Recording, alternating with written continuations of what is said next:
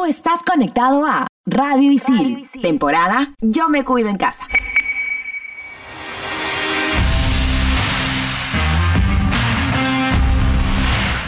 Estamos de vuelta. Somos en todas las canchas. La lista para, para este primer partido de Colombia, de esta, de esta fecha de eliminatoria, es Pedro Galese, José Carvalho, Carlos Cáceda, Luis Advíncula, Aldo Corso, eh, Gilmar Lora, Carlos Gilmar Lora, Anderson Santamaría, Miguel Araujo, Renzo Garcés, Luis Abraham, Cristian Ramos, Alexander Calen, Miguel Trauco, Marcos López, Renato Tapia, Pedro Aquino, Martín Tábara, Cristian Cueva, Sergio Peña, Christopher González, Josimar Yotún, Edison Flores, Luis Iberico, André Carrillo, Paolo Guerrero, Raúl Ruidía, Gianluca Lapadula, Alex Valera. 28 jugadores para esta fecha.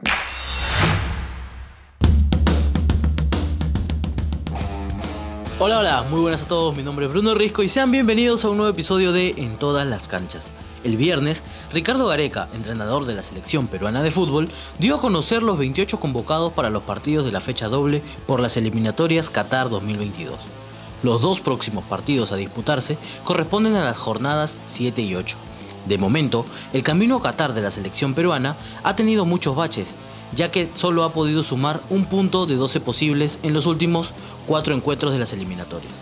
Los dos partidos serán contra Colombia el jueves 3 de junio en Lima a las 10 de la noche y luego contra Ecuador el martes 8 de junio en Quito a las 4 de la tarde. Estos encuentros también serán una vara de medir para lo que vendrá después, que es la Copa América, en donde Ricardo Gareca tendrá que mandar una nueva lista y tomará en cuenta las actuaciones de sus seleccionados en estas fechas.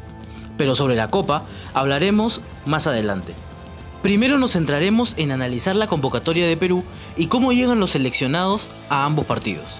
Para iniciar el análisis de la lista y las sorpresas que ha habido, me acompaña Yanina. ¿Qué tal? ¿Cómo estás? Hola Bruno, un gusto saludarte y saludar a todos los oyentes.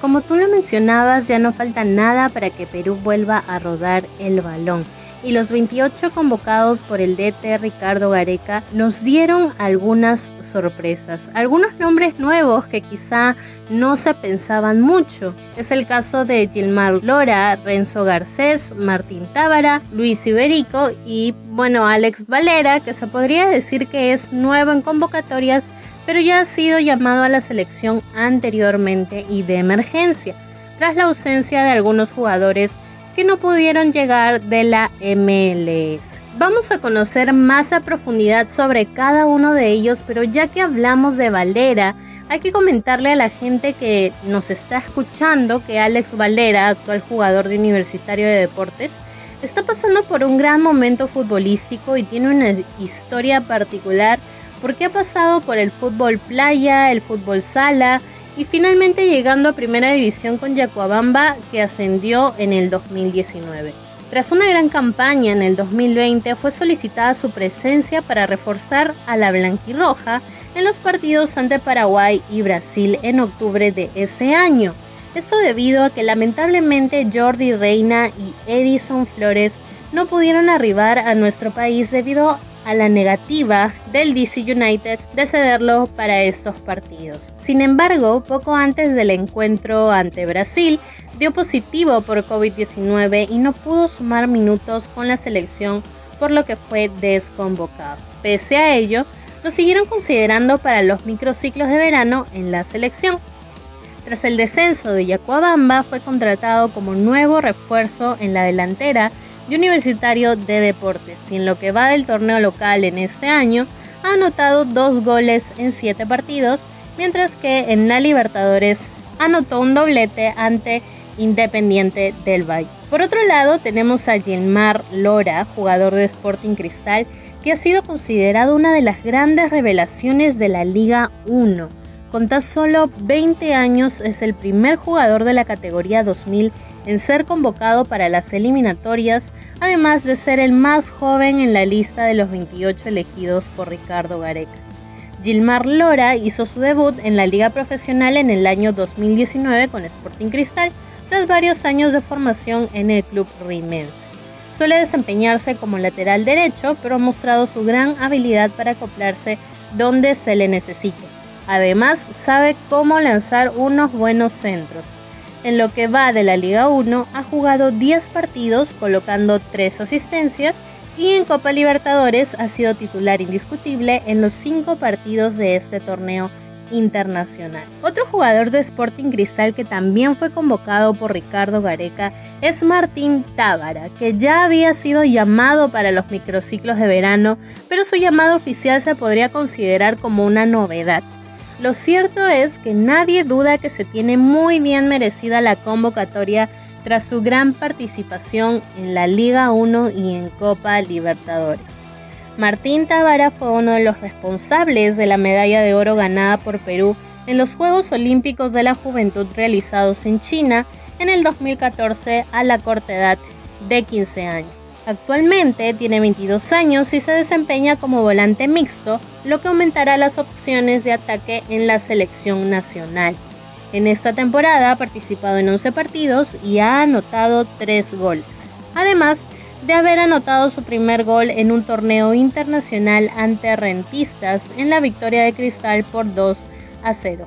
En el caso de Luis Iberico no será la primera vez que vestirá la camiseta de la selección peruana, porque ya ha pasado anteriormente por las selecciones sub-15, siendo campeón del sudamericano sub-15 jugado en Bolivia en el 2013, también en la selección sub-17 y sub-20 sin embargo, será la primera vez que participará de unas eliminatorias con la selección absoluta. Iberico debutó en primera división a la corta edad de 16 años con el club de la Universidad San Martín de Porres en el torneo del Inca del 2014. Actualmente tiene 23 años, es titular en Melgar de Arequipa y puede jugar como extremo o delantero. En lo que va de la temporada ha jugado 13 partidos, anotando 5 goles. 3 en Liga 1 y 2 en Copa Sudamericana. La última gran sorpresa, pero no la menos importante, fue el llamado de Renzo Garcés, quien fue formado en la Universidad San Martín de Porres y también tiene experiencia en selecciones menores.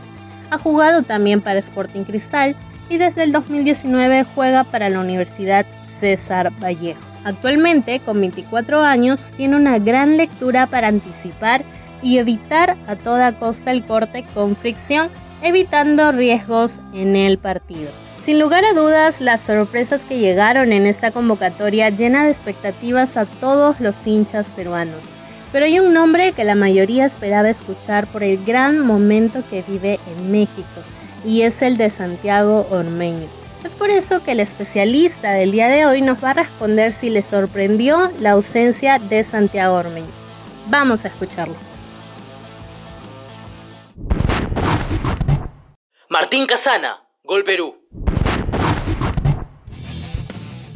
Bueno, la no convocatoria de Santiago Ormeño, claro que sí sorprendió, puesto que ya estaba en una preliminar para Copa América, ¿no? Pensábamos de que ante la posibilidad en ausencia de, Jefferson Farfán y de Paolo Guerrero, que al final se confirmó lo del atacante de Alianza Lima, la opción estaba más que dada para el eh, delantero eh, México-peruano, ¿no? Entonces, eh, sí sorprende porque era la posibilidad de poder verlo en acción antes de la Copa América. Eran dos partidos importantes, interesantes, como para ir viéndolo, pero al parecer Gareca quiere llevarlo poco a poco, teniendo en cuenta una justa continental como la Copa América, donde va a ayudar mucho ese acercamiento que tenga con los jugadores en, una concentración rígida, ¿no? Eh, me da la sensación que ahí quiere probar cómo se va acentuando o, eh, acoplando al grupo que hoy tiene la selección nacional. Claro que sí sorprende la no participación de Santiago Ormeño en esta justa doble, ¿no? Aunque contamos con jugadores con muy buen presente, hay ciertas dudas, principalmente en cómo llega Paolo Guerrero, capitán de la selección peruana, quien no está contando con muchos minutos en el Internacional de Porto Alegre. Paolo regresó el 15 de marzo contra Ipiringa. Luego de ese encuentro, su club ha disputado 11 partidos en el torneo gaucho, pero solo ha sido considerado en el 11 titular en 5 de esos partidos. En el ámbito internacional, para ser más preciso, la Copa Libertadores, no ha estado convocado en ninguno de los encuentros del grupo donde estaba internacional. Esta falta de minutos podría recaer en que el capitán de la selección no esté en su máximo nivel. Otro de los llamados a imponer presencia en la selección es Gianluca Lapadula, pero tampoco llega de la mejor forma anímicamente. Esto debido a que la última semana se conoció el descenso de su equipo, el Benevento, que ahora jugará la Serie B, tras el empate de la Lazio con el Torino, dejando al Torino con 36 unidades y al equipo de la Padula con 32. A pesar de los malos resultados, Gianluca disputó 37 partidos, anotó 8 goles y dio 5 asistencias. Además de disputarse las eliminatorias, también se jugará en unas semanas la Copa América, y Yanina, coméntame, ¿qué se le viene a Perú para la Copa? En las últimas semanas, la incertidumbre por la localía de la Copa América ha bombardeado a toda Sudamérica debido a la crisis social y política que vive Colombia desde el mes pasado. Y pese a que el gobierno colombiano y el presidente de la federación de dicho país solicitaron una reprogramación para el mes de noviembre por estos acontecimientos, la Comebol se lo negó alegando que afectaría al calendario internacional de competiciones y a otras logísticas, por lo que esta Copa América estaría siendo realizada en una sola sede y ya no en dos como se planificó en un inicio. Sin embargo, la incertidumbre no se ha reducido porque el otro país anfitrión, Argentina, no cuenta con un escenario muy alentador debido al aumento de casos por COVID-19 en dicho país que llega a casi los 36.000 contagios y alrededor de 400 muertes diarias. Por lo que incluso países como Venezuela enviaron un comunicado a Comebol para convertirse en los anfitriones. Ante toda esta situación, el gobierno argentino ha instaurado una cuarentena total de nueve días y la suspensión del fútbol profesional de dicho país hasta el 29 de este mes. Según los cronogramas establecidos por la Comebol, la Copa América 2021 arrancará el próximo 13 de junio y terminará el 10 de julio. Así que seguiremos con atención las próximas decisiones que se tomarán porque se tienen que reprogramar los estadios en los que se jugarán. Nuestro país, Perú, se encuentra dentro del grupo B de esta Copa América, junto a Brasil, Venezuela, Colombia y Ecuador. La primera fecha que se jugará el 13 y 14 de junio, a la selección peruana le toca descansar para recién empezar la competencia frente al actual campeón Brasil el 18 de junio. El siguiente partido toca enfrentarse a Colombia el 21 de junio y tres días más tarde, el 24, se enfrentará a Ecuador. El último rival a enfrentar en esta fase de grupos será Venezuela, para luego continuar a la fase de cuartos de final. La blanquirroja, subcampeona de la última Copa América en Brasil 2019, buscará levantar la Copa de Campeón en este año del Bicentenario. Estos dos partidos por las eliminatorias serán muy complicados, no solo por los equipos a los que nos enfrentamos, sino que varios de nuestros seleccionados no vienen en sus mejores momentos, sobre todo en la ofensiva, además de Paolo Guerrero y Gianluca Lapadula, que ya comentamos por lo que han pasado hace poco, también hay jugadores como Edison Flores, que sufrió un desgarro, Renato Tapia, que viene saliendo de una lesión, y la ausencia también importante es la de Jefferson Farfán, quien por dolores en su rodilla, que no lo dejan estar en su máximo nivel, no estará en esta convocatoria. Pero no todo es malo. Jugadores como Sergio Peña vienen teniendo muy buenas actuaciones en el Emen de Holanda, a pesar del descenso de su equipo. Carrillo llega tras ganar la Liga de Arabia Saudita y en la defensa, tanto Luis Abraham como Luis Advíncula vienen atravesando un buen momento en sus equipos. Tenemos puntos altos y bajos, así que todo queda en manos de Ricardo Gareca, quien sabrá cómo plantear ambos encuentros y alinearlos de la, de la mejor manera. Bueno amigos, ya no hay tiempo para más, eso ha sido todo por hoy. No se olviden de escuchar este y otros episodios de En todas las canchas. Somos estudiantes de periodismo deportivo y nos encuentras como Radio Isil guion en todas las canchas. Chao, chao.